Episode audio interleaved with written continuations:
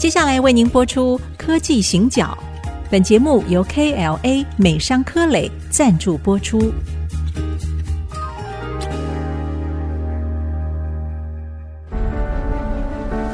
从区域情势、产业变迁到文化体验，娓娓道来全球供应链的故事。欢迎收听《科技行脚》。这里是 IC 之音主客广播 FM 九七点五，欢迎收听《科技行脚》。我是电子时报的社长黄清勇，我是人工智慧科技基金会执行长温怡玲。今天呢比较特别一点，因为今天是十月的最后一天。然后也是最后一个周一，过去的这个月其实发生了很多精彩的事情啊。好，那首先呢，美国白宫科技政策办公室它公布了人工智慧权利法案蓝图。哎，你看这个，因为跟我相关，所以我直接。哎，他们最主要就是要指导整个人工智慧，还有它其他自动化系统的整个设计、发展跟部署，那个是一个以后的大原则。所以，其实这件事情，我相信我们产业界是需要关注的。好，那这个法案的最终目的，它其实是要利用 AI 来推动社会的进步，以及保持人类我们的生活之间可以取得一个平衡，这非常的重要。好，然后呢，我们再来看一下英国，英国也还蛮坎坷的。你，你先暂停。是啊，讲慢一点吗？我，我想不是，我想呼应一下你人工智慧的一些看法。因为十月份的时候，我接受台湾半导体协会的邀请，嗯，参加了年会，去担任 speaker。是，今年给我们的题目是“混元宇宙”，就是谈元宇宙。嗯嗯。那你知道吗？哈，我们也可能谈到数据中心，我们可能谈到五 G、六 G 的基础建设，我们谈到 AR、VR、MR，我们也谈到 to G to B to C 各种应用的场域。但是这所有的东西背后还有一个很重要的东西，嗯，人工智慧是好。所以如果这些大的数据无法经过人工智慧的演算法，或者是我们没有很好的运算能力，这个事情都不会成真。对，那我们现在离这个还有多远？所以我打断你，我只是说，人工智慧是将来很多尖端应用、最前瞻应用的基础。是，那我们怎么去理解这个事情？是啊。那第二个就是说，当我在谈元宇宙的时候，我在做报告的时候，我就说，为什么我读了很多元宇宙的学者的谈话的内容，我都听不懂？好，因为坦白说，我也听不懂。不，因为他们的重点是把所有的东西都讲了一遍，把美国的系统讲了一遍。美国的方法，大陆的方法看起来都对，但问题是跟我有什么关系？好，台湾不可能是定定元宇宙标准的国家，所以台湾必须在各种软硬的应用，或者是实宇宙、虚宇宙各种不同的情境里面，找到自己的定位，那个方法才是我们必须要考虑的。比如说，是。我前两天我到一家很有名的 design service 的公司去做简报，嗯哼，这一家公司如果是做半导体设计，我必须从硬宇宙、实宇宙跟大家讨论我们看到的世界，因为它是硬，对不对？是。如果到台科大，我到中华电信，我就讲虚宇宙，因为我可能要谈智慧医疗、智慧应用等智慧交通、智慧城市。那如果跟年轻人呢？其实呢，阿里巴巴也找我，好，他们在谈什么？谈新创。好了，年轻人都来了，那跟年轻人谈什么？谈交易系统，谈区块链，对，谈虚拟货币。是。那最后最重要的是要谈人工智慧，对，还有治安。好，这个是我们对于每一个议题的理解。我的意思是说，元宇宙三个字，真的要把它讲懂两个小时，要不然你怎么讲？要不然就只能针对一个很小的部分。是，好，那大家不切实际。第一个，谁能够讲元宇宙？结果你给人家五千块车马费，说哎，拍谁？车马费只有五千块，是，那谁要帮你做研究？所以为什么台湾没有深度的知识？是因为大家对于知识的定价理解有很大的落差。对一个专业的、非常强大、非常有经验的做产业分析的人，他其实重点不是他花两个小时跟你在一起，是他准备了多久。好，那我现在跟大家讲说元宇宙这个概念，我只有一张图把它讲完了。好，那一张图我想了多久？是啊，那才是关键嘛。对对，没有没有，其实人工智慧本来我我也很想谈人工智慧，它会是整个我们接下来所有科技进展，不管是软体跟硬体。它都是那个 foundation，它是所有的基础，它真的非常重要。呃，所以我可以剧透一下，实际上呢，我们跟电子时报，好，就是 AIF 跟电子时报，我们在合作一个产业 AI 化的大调查。那这个上一次的大调查进行是在二零一九年，而且它范围比较局限，所以我们现在此刻正在进行当中。我们就是希望先了解一下到底现在产业对于 AI 的应用到什么样的状况，所以下一步我们可以发展什么？我们有哪些利基，有哪些不足的地方？所以这个也正好那个置入一下下哦。刚刚没有套好的 可是社长，对，因为我们今天一开始的时候要谈的是十月份哦，所有这些发生的事情，当然有很多政治的事件，比如说英国，英国我们先知道他们在他们整个财政的政策上面忽然之间呢。就是又富人减税啊，好，然后 对大转弯，然后英镑大贬，好，结果呢，财政大臣先鞠躬下台，然后跟着英国首相 也下来了，对，所以在现在我们现在看到的英国的状况是这样子，这是历史上的一个新的记录啊。然后还有，我觉得对台湾来说非常重要的就是中国的二十大，嗯，好，那中国二十大，我们当然知道说胡锦涛那个事情出来抢镜嘛，可是其实很很仔细的去听。习近平说的中国发展的重点哦，其实我我们去分析他的关键字，过去大部分是在经济成长，但是这一次的关键字是在安全。好，那但是这些事情呢，对我们来说都是很重要的，但是某种程度来说，有一点点众声喧哗啦。那其实，在我心里面有一个最深的感动是这样，我觉得非常重要的一件大事就是 IC 之音。在第五十七届的广播金钟奖里面呢，我们获得了四项大奖，所以恭喜社长，谢谢。因为你也是 IC 之音的董事长，然后没有机会可以上台致辞，所以你们现在这个 感谢一下大家。其实台长有问我，嗯，你要不要去领奖？我说 no，这是属于同仁跟主持人的荣耀，是他们的场子就应该他们上台。那下一次报我们这个节目好了，可以，可以，啊，我们是不是就比较有机会一点？那我们看能不能拿到足够的成本？开玩笑，是，其实反而哈，嗯，我在半年前接手了爱惜之音当董事长之后，我就在想，我们到底怎么经营这家电台？不容易啊，广播。因为我知道大家都说广播是一个传统行业嘛，它还有机会吗？还谁听广播啊？谁听广播啊？嗯，老一代人才听广播嘛。或者开车的时候不得不听广播。是啊，但是我从另外角度想这个事情，因为我在接手爱惜之音之后，我正好听到台积电第一年新生的新员工流动率是十七点六。那这个问题不是只有台积电，就是说我们的科技业、半导体业有没有同步面对这样的问题？嗯，好。第二个，如果我们大环境没有改变，我们现在 STEAM 就 Science Technology Engineering 跟那个 Mathematics。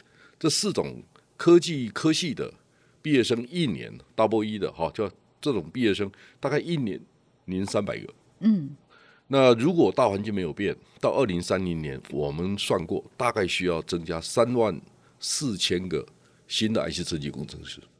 那台湾养不出这么多人，因为台积电也要，台积电不是 IC 设计啊，是是，对不对？你还有很多行业人需要人。好，那问题来了。如果一方面我们养不出这么多人，二方面有能力参与这个行业的人都对这个行业不开心，那我们到底在干嘛？是好，所以我就跟 IC 之音的同仁说，想办法让每一个进科学园区的人、开车的人都听到 IC 之音都觉得很开心。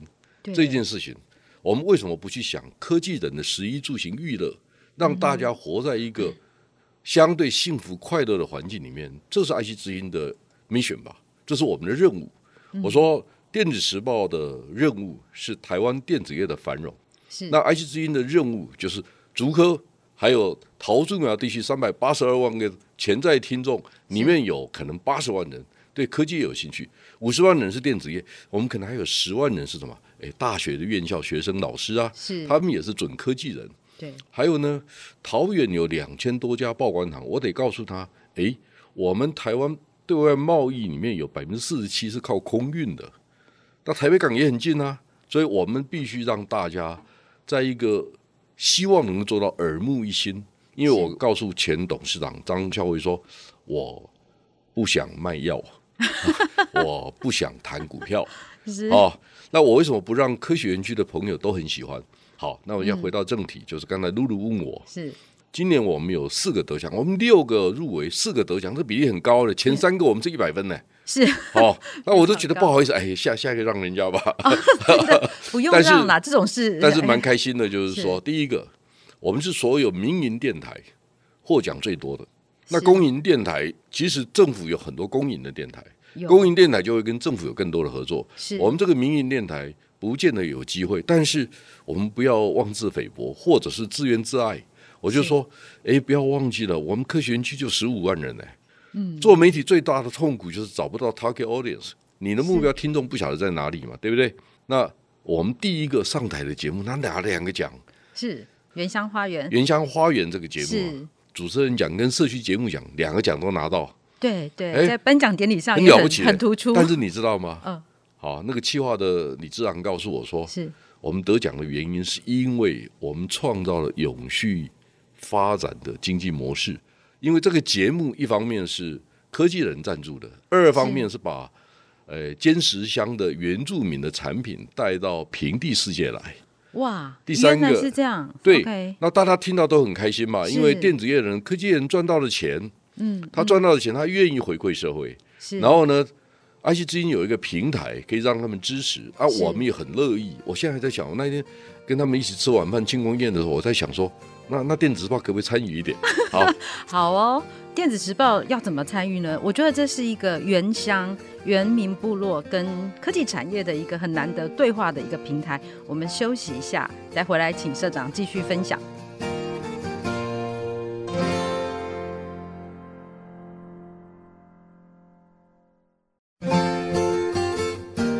回到科技行脚，我是温怡玲，我是黄清勇。好，我们刚刚聊到那个 IC 之音啊，原乡花园节目得了两项大奖，那其实是一个原民部落跟科技产业很难得的一个可以对话的空间。然后有企业的加入，那也有原民部落啊，甚至除了人之外还有产品。那因为我在很多年前哦，其实曾经在很多的原民部落跑来跑去啊，然后也认识非常多原住民的朋友们。我自己的孩子在五岁以前讲话非常像原民小孩，因为他的朋友都是原住民朋友，所以我对这个事情我觉得也有一些感想哦。但是真的，我们媒体可以做什么？我记得以前我在很多本杂志的时候，我记得我们那个时候在做一些专题，通常我们看到的都是科技产业好，或者我们可以说有钱的台湾的那个世界，但是另外的台湾的面貌我们是不清楚的。所以其实借由我们的节目。可以让我们所不清楚的这个世界，跟我们所熟知的这个世界有一个对话的空间，我觉得非常难能可贵。是啊，我们在庆功宴那一天晚上，曹佩泽董事长，还有汉唐科技，还有配景科技的总经理董事长，他们都到了，因为他们三家赞助这个节目。是，那我其实我不会那么 detail 了解每个细节了哈。嗯、到了才知道，配景科技的宋志达总经理，他去从那个尖石乡。把那个香菇带下来分给在座的每一个人。是，他说我们就是希望把金石乡的香菇带到平地来。社长没吃过是不是？我没吃过啊，尖石的香菇很好吃的。我相信，因为看着很漂亮，很好，看起来很好。嗯，那我就问他，他说：“哦，我们那个海拔一千一百米，重点是土地是由当地的一个牧师提供的，叫赖安林，他就是我们原乡花园的主持人。然后因为他坐在我旁边，我就问他。我说：“您为什么会从事神职的工作？”嗯，那第二个，您之前做什么事情？他说：“我是个画家。”他说：“天下杂志有一期的封面是用他。”哇哇！哎，我说他是个艺术家。然后另外一位主持人叫做王淑荣。嗯，那王淑荣他自己在感言的时候，他讲了他的背景。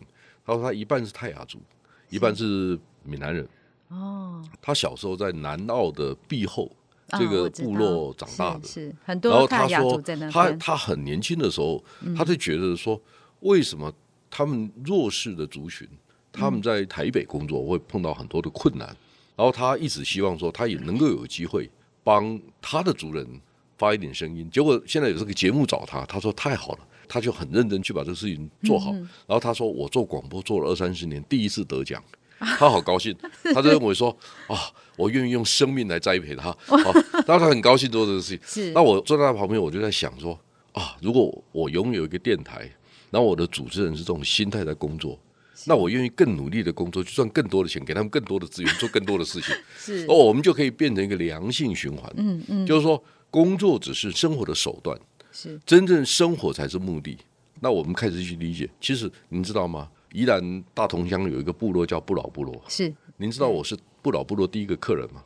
二零零五年是之前有听说过。好，二零零五年是因为有一个机缘，嗯，北宜公路即将通车，对，县长刘守成找我帮忙，他说你可不可以找一个电视台帮我们拍个特别节目？结果我说服电视台给我们两个小时，就宜兰的特别节目，就是我们希望外地人到宜兰去旅游的时候，他带了一个好的心情去。那那个方法是什么？我就告诉大家，因为我是宜兰人，我就很清楚。宜兰人回家有两个影像，第一个影像就是过了草岭隧道，看到龟山岛，家到了，嗯、对不对？对这是第一个。第二个，北宜公路九拐十八弯之前会绕一个大转弯，对，可以看到南洋平原啊，家到了，对，就是这是宜兰人的影像记忆。是，但是现在高速公路一通车以后，我们完全没这个记忆，对，因为不需要经过这两个地方，对，家比较近了，嗯，但是呢，心灵上的家好像更远了，是。然后呢，我们就在谈这些事情，然后那个主播哈就告诉我。他说：“哎，社长，明天有一个地方不老部落在寒溪，嗯、他们要举行小米祭，我们想去拍，你有没有兴趣去看一下？”我说：“嗯，欢迎那了，我们寒溪没去过，那我就跑去看了，对不对？”结果有一个平地人叫潘金城，他在那边协助他们 organize，在组织整个的小米祭的活动。他就告诉我，他是台北人，他是留日的景观设计师，寒舍叶国一的别墅都是景观设计他做的，嘿，所以他是顶级的设计师。他跟我同年。嗯，他太太是韩西部落的原住民，然后他就跟他太太说：“哎，我们回部落协助族人吧。”是，他们俩很勇敢，这个并不容易啊。嘴巴讲很容易，出钱也不难，是出脑袋也还 OK，是把人浸泡在里面非常非常难，因为我们的文化背景不同。是，但潘金城告诉我一件事情，他说：“我到了山上才知道我有多愚笨。”潘金城是一个很灵活的人，很聪明，是也很有国际观的人，是。但他说，呃，原住民设了一些陷阱，让我跳在里面，好，然后去打猎的时候，他就发现他很愚蠢，很愚笨，他就问我一个问题：那我们为什么要让原住民到台北来跟我们竞争？我们为什么不到他的主场跟他竞争？就是说，我们因为异地而处，而创造了一个可能的商机跟可能的交流环境，而且大家都赢啊。是，所以我就学会了这个观念。其实我上过原住民的电台，接受他们访问，我就说，原住民的朋友不要台湾族讲给泰雅族听，不要泰雅族讲给阿美族听。我说这个没有意义，想办法糊弄平地人。哎呀，对，我就跟他们讲，我就说，泰雅族人，你把种香菇的方法，为什么香菇要种得好？为什么我们现在到处可以看到山枪，看到水路？好，我说这个世界变了，那我们对这个世界我们要很珍惜。那因为我们大家共同的努力，我们才有今天的成果嘛，对不对？对，所以我们 appreciate，我们谢谢大家的支持。嗯，我们应该正面思考，如果我们愿意伸出手，因为我是不老部落的第一个客人，是，所以潘建成每次都跟我说，只要我到，他都有空。好，所以我很开心变成不老部落长期的朋友。现在听说很难订。所以我才说我都没有去过嘛，社长没有接到我的暗示啊，啊是不是你会比较好定啊？现在我也不想去了，因为反正他做的蛮好的。没有，不过刚刚社长说那个在山上的确是啊，我有很多原住民朋友嘛，他们会跟我分享说他们怎么样打飞鼠。他就说你就晚上的时候看到那个两个亮亮的那个中间呐、啊，对，你就这样开枪，然后那个就是飞鼠。我说天哪，那到底是我我们没有办法去想象那样的生活，以及。那样的生活带给他们的快乐啊，我印象很深刻。是我有一次带朋友回他们，他在松鹤，也是泰雅族松鹤部落。然后他一到山上，他就很大声哦，把那个窗户放下来，大声喊说：“山，我回来了！” 哇！然后我们这种平地人想说：“哇，只有需要这么热情吗？”对，所以其实回来看我们这样的一个节目哦。社长会觉得说，我们在这个当中，我们大概达成了哪一些交流？其实互动的过程中，我当然会看看他们的反应是什么。是。然后呢，我觉得我最开心的事情就是王淑荣女士哈，嗯、她住在新竹新竹青草湖附近哈，然后她就告诉我说，她小时候的记忆并不快乐。嗯。好，因为他们觉得原住民的部落受到了很多的伤害、委屈、委屈、委屈。然后呢，我就跟她说，哎。我是从不同的角度看原住民部落，因为我说你的家乡南澳我常常去，南澳不是只有碧后这个部落，还有东岳，还有金阳，对不对？我都去过。然后我告诉你，我们政府在很多小的部落盖了一些篮球场，有屋顶的，没有墙而已哈。对，那可以在那边打球。因为我出门我会带我的单眼相机，哦，那我就远远的在拍一些小女孩在那边打篮球照片。我太太在旁边说：“你再拍，你再拍。”哎，再拍你就变成怪叔叔了，呃、你不能随便乱拍。哦，我说哦，好好好，知道知道。那我就跟王书龙说，我看到那小女生，我好喜欢。我就说，他们就十二岁、十岁，嗯，就很天真的在打球，在篮球场篮筐下，很灵活。是，我就说，如果台湾的运动选手没有原住民，嗯、如果台湾的歌手没有原住民，如果台湾大型赛事少了原住民的文化，对，我们会不会觉得我们很没趣？是，好。所以它带给我们很多差异性的一些视觉、听觉，是好很多很多不同的差异性，因为有不一样的天赋，是所以有不同的展现。但我们我们要正面去看这个事情，我们要鼓励原住民的朋友，你用更好的方法把你们的东西表现给我们。那也许我们懂一些东西，我们就愿意说，哎，我们来试试看。好，比如说，我愿意在电子时报的版面上面，我留下一些版面，专门去卖尖石香的香菇，我不用跟他收钱。好，举例来讲，这个是我做得到的事情。嗯、这个事情，我想科技业的朋友也会支持我。那你知道吗？我们科学园区有几百家、上千家的科技公司，每一家百亿、千亿的比比皆是嘛。是，所以重要一点就是说，我们如何让我们科技业的从业人员每天进到科学园区的时候，他是开心的，他知道他对社会有贡献。虽然他的工作蛮无聊的，好，很专注，然后又不能输，对不对？因为你不断的创新等等，当然有很多的压力啊，但是。你的八个小时、十个小时压力之外，你觉得因为这个行业的健康、成功，嗯、所以我们才有资源做这个事情。我们从正面思考是这样。的我也很忙啊，我五点钟就写文章了。如果我把它认为苦差事，你认为我今天还会这样讲话吗？不会。所以我每天开开心心的工作啊。对，这个录音的时候，这坐在对面就看得出来，非常的开心。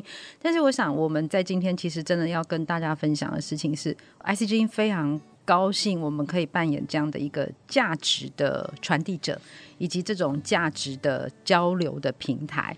对，那也很希望我们在每一集的节目当中都可以。跟现在正在收音机前面，或者其实现在是在我们的官网上面收听的朋友们，来分享我们所思考的、我们所想要做的事情，然后呢，也让大家的生活每一天都可以越来越美好，越来越快乐。我们今天节目到这边告一个段落，谢谢大家，谢谢。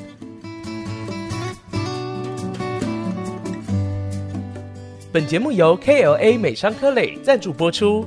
全球半导体设备领导者 KLA 关注人才培育，邀您成为改变未来科技的先锋。